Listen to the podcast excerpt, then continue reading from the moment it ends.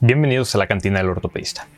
Me imagino que entraste a ver el episodio porque quieres saber qué pedo con las rupturas del tendón de Aquiles, ya sea porque te lo rompiste o porque tratas este tipo de lesiones. Pero antes de que empecemos quiero tomar unos segundos de tu tiempo para manifestar mi postura sobre un tema que está en boga actualmente, el servicio social de medicina.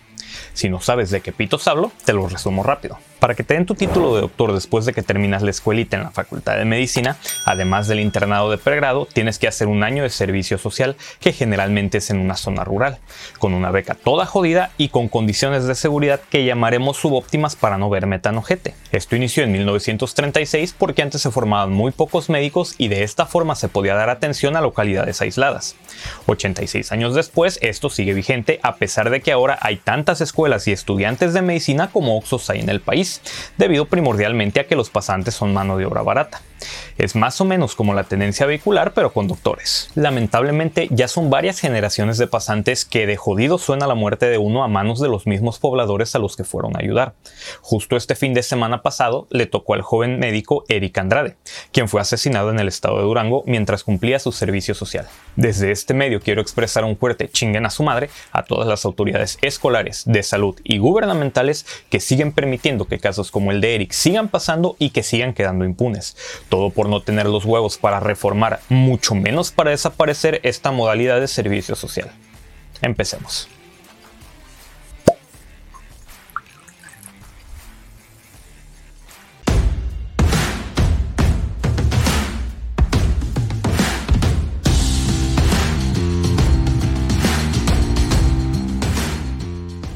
La ruptura del tendón de Aquiles es la ruptura de tendón más común en la extremidad inferior. Las tasas de incidencia de rupturas de este tendón varían en la literatura, con estudios recientes que informan una tasa de 18 pacientes por cada 100.000 pacientes por año. Con respecto a las poblaciones atléticas, las tasas de incidencia de las lesiones del tendón de Aquiles oscilan entre el 6% y el 18%, y los jugadores de fútbol son los menos propensos a desarrollar este problema en comparación con gimnastas y con los tenistas. La incidencia de lesiones del tendón de Aquiles está aumentando en los Estados Unidos debido a una mayor participación de las personas en actividades deportivas. Fuera de los Estados Unidos no se conoce la incidencia exacta de las lesiones del tendón de Aquiles, pero estudios de Dinamarca y Escocia revelan entre 6 y 37 casos por cada 100.000 personas por año.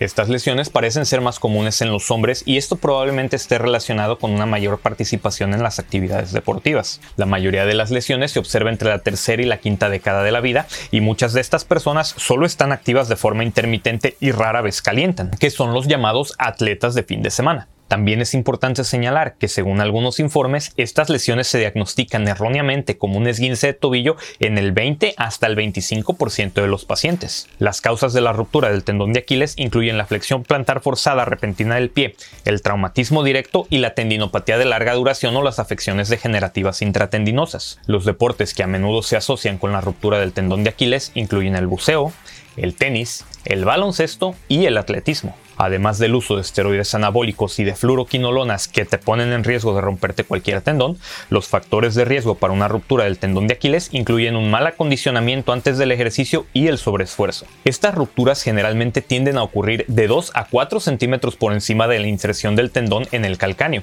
y curiosamente se ha reportado que las personas diestras es más probable que se rompan el tendón de Aquiles izquierdo y viceversa, así como que las personas de grupo sanguíneo son más comúnmente afectadas. A mí esto último se me hace muy gracioso de que se haya publicado como una relación, porque es lógico pensar que si cerca del 37% de la población mundial son O positivo y 6% son O negativo, muchas lesiones sean más observadas en personas con este grupo sanguíneo, pero ¿quién soy yo para juzgar? Las rupturas agudas a menudo se presentan con un inicio repentino de dolor asociado con un tirón o un chasquido audible que se escucha en el sitio de la lesión y los pacientes pueden describir la sensación de ser pateados en la parte inferior de la pierna. En el examen físico, los pacientes con ruptura del tendón de Aquiles no pueden ponerse de puntillas o tienen una flexión plantar muy débil del tobillo. La palpación puede revelar una discontinuidad del tendón descrito en algunos centros de atención como el signo del hachazo o signos de hematomas alrededor de la parte posterior del tobillo. En el contexto de sospecha de ruptura del tendón de Aquiles se realiza la prueba de Thompson para evaluar la continuidad del mismo. En esta prueba el examinador coloca al paciente en decúbito prono con la rodilla ipsilateral flexionada a unos 90 grados con el pie y tobillo en posición de descanso. Al apretar la pantorrilla, el examinador observa la presencia y el grado de flexión plantar en el tobillo y esto debe de compararse con el lado contralateral. Cuando no existe una flexión plantar del tobillo, esta prueba se reporta como positiva, lo que está fuertemente asociado con la ruptura del tendón de Aquiles. En estos pacientes, las radiografías simples de tobillo solo están indicadas en el contexto de traumatismos donde se piensa descartar otras lesiones asociadas, pero no de forma rutinaria. Por su parte, el ultrasonido tiene una sensibilidad y especificidad del 95 y el 98% respectivamente para diagnosticar rupturas completas del Aquiles, mientras que para las rupturas parciales, la sensibilidad y especificidad ha sido reportada de 50 y 81% respectivamente. Por su parte, la resonancia magnética ayuda en el contexto de rupturas crónicas o cuando el examen físico no es concluyente. Sin embargo, debido a que los ultrasonidos son una herramienta diagnóstica más accesible, la resonancia magnética no es absolutamente necesaria en estos pacientes. El manejo de la ruptura aguda del tendón de Aquiles es controvertido. Las opciones, similar a casi el total de las condiciones ortopédicas, son conservadoras o quirúrgicas. El manejo conservador consiste en una inmovilización funcional, que es básicamente una bota Walker mecánica que se fija en flexión plantar, o un yeso o fibra de vidrio con el pie en equino, mientras que el manejo quirúrgico consiste en una reparación término-terminal del tendón. En un ensayo controlado, aleatorizado, de nivel 1 de pacientes que se sometieron a cirugía o tratamiento de órtesis funcional temprano con fisioterapia idéntica, la cirugía dio como resultado una recuperación más rápida y mejor fuerza muscular de la pantorrilla a los 6 y a los 18 meses en todo el arco muscular. Las puntuaciones del Epilati no fueron significativamente diferentes entre los grupos, pero hubo una mejora en la puntuación del componente físico de la forma corta de 36 elementos en el grupo quirúrgico, que esta es una escala de medición de calidad de vida. En lo que respecta a complicaciones, se observaron cuatro nuevas rupturas en el grupo no quirúrgico contra una en el grupo quirúrgico, y solo se observó una infección en el grupo quirúrgico. Varios otros estudios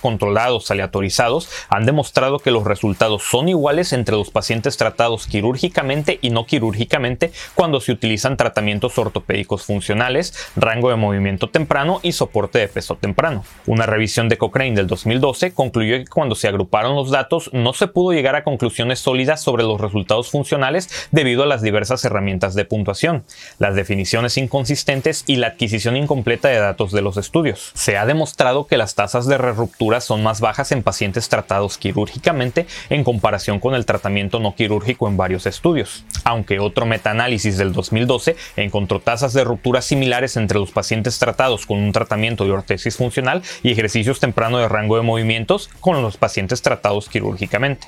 Un estudio sueco que comparó el tratamiento quirúrgico con el tratamiento no quirúrgico utilizando un tratamiento de ortesis funcional también informó tasas de ruptura similares, pero encontró una mejora significativa en la prueba de elevación del talón y la circunferencia de la pantorrilla en los pacientes tratados quirúrgicamente. Por su parte, un metaanálisis reciente de nivel 2 ha demostrado que las tasas de ruptura son más bajas con el tratamiento quirúrgico, aunque las diferencias son pequeñas, más o menos de 1.6%. En este mismo estudio sí hubo una diferencia significativa en el riesgo de complicaciones del 3.3% en comparación con el tratamiento no quirúrgico. Con toda esta información, podrías asumir que los pacientes tratados quirúrgicamente pueden tener una recuperación un poco más rápida y con mejores resultados funcionales, pero también tienen un mayor riesgo de complicaciones en lo que respecta a la infección y a la lesión del nervio sural. Es importante informar esto a los pacientes para que sean ellos quienes tomen la decisión sobre el tipo de manejo que desean seguir. Cuando sí se opta por el manejo quirúrgico en las rupturas agudas, las opciones de tratamiento las podemos dividir entre una reparación término-terminal abierta con una incisión tradicional o mediante una reparación percutánea. Se ha demostrado que los pacientes tratados con una técnica percutánea tienen una mayor tasa de retorno a las actividades previas a la lesión en comparación con los tratados con reparación abierta tradicional. En una serie más o menos grande de 101 pacientes que se sometieron a una reparación percutánea, estos tuvieron resultados funcionales similares y no hubo diferencias significativas en las complicaciones en comparación con los que se sometieron a una reparación abierta tradicional en un promedio de 9 meses de seguimiento. En un metaanálisis de 8 estudios y 358 pacientes tratados con cirugía mínimamente invasiva o reparación abierta tradicional, los autores encontraron una tasa de riesgo reducida de 0.21 para complicaciones generales y de 0.15 para infección de la herida a favor de la cirugía mínimamente invasiva. También encontraron que los pacientes tratados con cirugía mínimamente invasiva tenían más probabilidades de obtener resultados subjetivos buenos o excelentes en términos de resultados informados por los pacientes. Aunque sí es importante mencionar que la lesión del nervio sural es más común en el manejo percutáneo debido básicamente a que si no lo ves pues no tienes mucha forma de cuidar no lesionarlo. Por otra parte, en los casos de rupturas crónicas, el tipo de cirugía dependerá más que nada del tamaño del defecto observado. En situaciones con defectos menores de 3 centímetros, la mejor opción es realizar un avanzamiento tipo BY, que es una técnica bastante sencilla y económica debido a que no requiere de ningún implante sintético. E inclusive se han reportado buenos resultados funcionales con esta técnica para defectos de hasta 9 centímetros, aunque dichos estudios son series de casos con pocos pacientes, por lo que no es el mejor nivel de evidencia. Mientras que los defectos que sean mayores de 3 centímetros es necesaria una transferencia del flexor a lucis longus con o sin avanzamiento BY. Hay que recordar que esta transferencia requiere de un nervio tibial funcional, por lo que de no ser así se deberá de realizar una reconstrucción con injerto. Aquí cabe mencionar que múltiples casas comerciales han desarrollado técnicas de reparación con el uso de anclas y suturas ultraresistentes, con muy buenos resultados funcionales. En un punto de vista muy personal, si estos pacientes pueden tener una recuperación adecuada con el manejo conservador, por supuesto que también les va a ir bien con el uso de estos implantes, pero a la casa comercial le va a ir todavía mejor porque va a vender un chingo. Es en patologías como esta que creo que es importante recordar que el hecho de que existan un montón de juguetes muy cool no significa que debemos utilizarlos todo el tiempo. Generalmente estos pacientes pueden regresar a realizar sus actividades de la vida diaria entre 4 a 6 meses después de la cirugía, aunque hay un estudio de la NFL que dice que estos pacientes normalmente pueden regresar a actividades deportivas hasta el año después de la lesión. Naturalmente hay que señalar que los atletas de la NFL tienen actividades físicas más demandantes y no podemos comparar con el atleta de fin de semana. Y esto fue todo por el episodio de hoy. Te recuerdo que si encuentras útil el contenido de este canal, lo mejor que puedes hacer para ayudar es picarle a la campanita y suscribirte para que el algoritmo de YouTube le dé el mejor posicionamiento. También te recuerdo que la mayoría de estos episodios también los puedes escuchar en todas las plataformas de podcast o en mi página web. Yo soy Joel Galindo y me despido de ti recordándote como siempre que te portes mal, lo hagas bien y nos vemos hasta la próxima.